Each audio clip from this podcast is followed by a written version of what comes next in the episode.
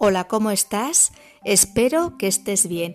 Hoy tengo ganas de un episodio mágico y lo voy a hacer acompañada de unos buenos ayudantes, los duendes o leprechauns. Son seres elementales de aspecto humanoide, cuidadores de la naturaleza y del bosque y de lo más escurridizos. ¿Te apetece pasar un buen rato y conocer a estos seres sorprendentes? Diremos un poco de historia.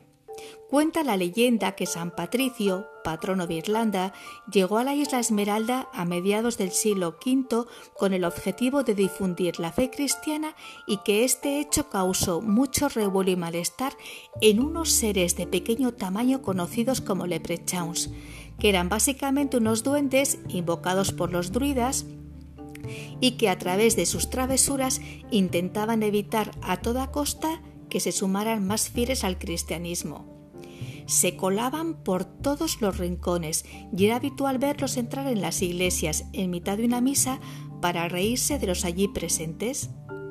Esto llegó a oídos de San Patricio, que decidió poner freno a esta situación. Se personó en una iglesia repleta de estos duendecillos y les obligó a salir para desenterrarlos para siempre. Sin embargo, para muchas personas siguen existiendo, aunque pueden resultar imperceptibles para el ojo humano. De hecho, y no quiero meter miedo a nadie, ¿te ha pasado alguna vez que no encuentras algo que habías puesto en un sitio concreto de la casa? ¿O que por la noche escuchas ruidos extraños? Pues por ahí cuentan que están en plena acción haciendo de las suyas porque son de naturaleza bromista y muy vacilones.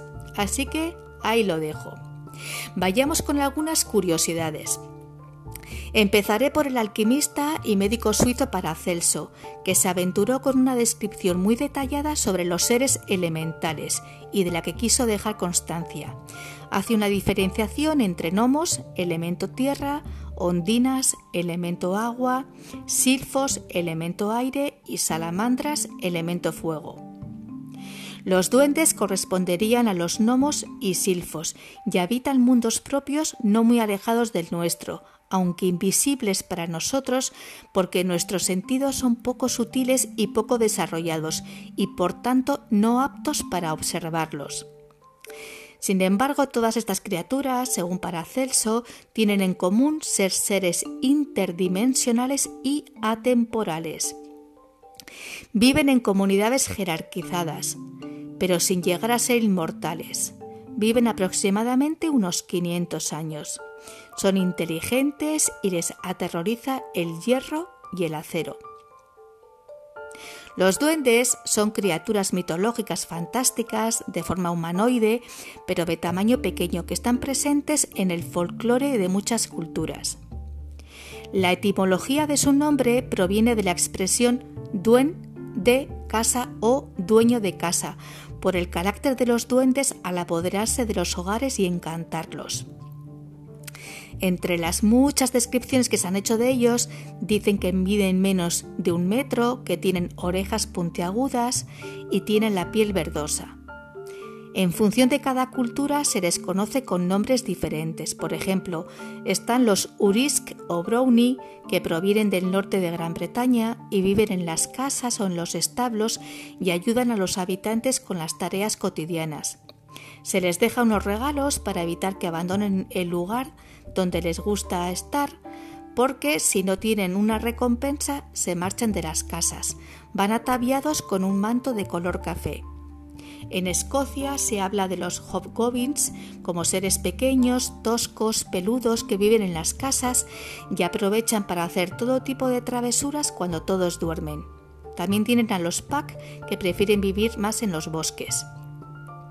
En el folclore escandinavo también tienen varios tipos de duendes. Están asociados al solsticio del invierno y en la actualidad a la Navidad.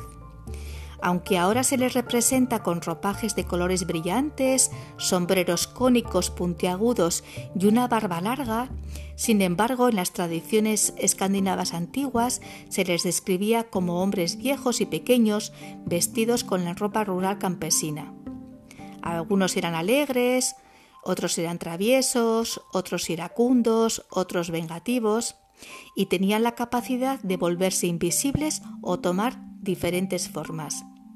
Reciben diversos nombres, por ejemplo, Tomte en Suecia, Nise en Noruega y Dinamarca y Tontu en Finlandia. Aparecen mucho en los cuentos de Christian Andersen. También están los Domovoy para el folclore eslavo, que los definen como seres pequeños con mucho pelo y también son considerados verdaderos guardianes de las viviendas. Atención, porque tienen alergia al desorden y como no encuentren todo en su sitio, les da un ataque de ira y se ponen a romper los platos o a esconder todo de sitio para demostrar su disgusto. Dicen que también se mimetizan con gatos, perros e incluso con los propios propietarios de la casa. Si te ha resultado interesante esta temática, puedes entretenerte todo lo que quieras buceando por internet. Yo la verdad es que me lo he pasado en grande. Te ha acompañado un día más Marta Llora. Muchas gracias como siempre por tu tiempo y atención. Te deseo un feliz camino de vida. Cuídate mucho y vigila donde pisas. Hasta pronto.